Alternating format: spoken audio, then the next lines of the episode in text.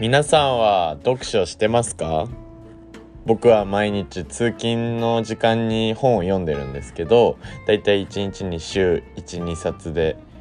毎月8冊から10冊は読むんですけどそんな僕によるアウトプットとかあとはヨガとかもやっているのでヨガによる学びをシェアできたらなって思います。筋トレもずっとやってたんで筋トレすごい好きなんですけど今やりたいのはテニスです。よろしくお願いします。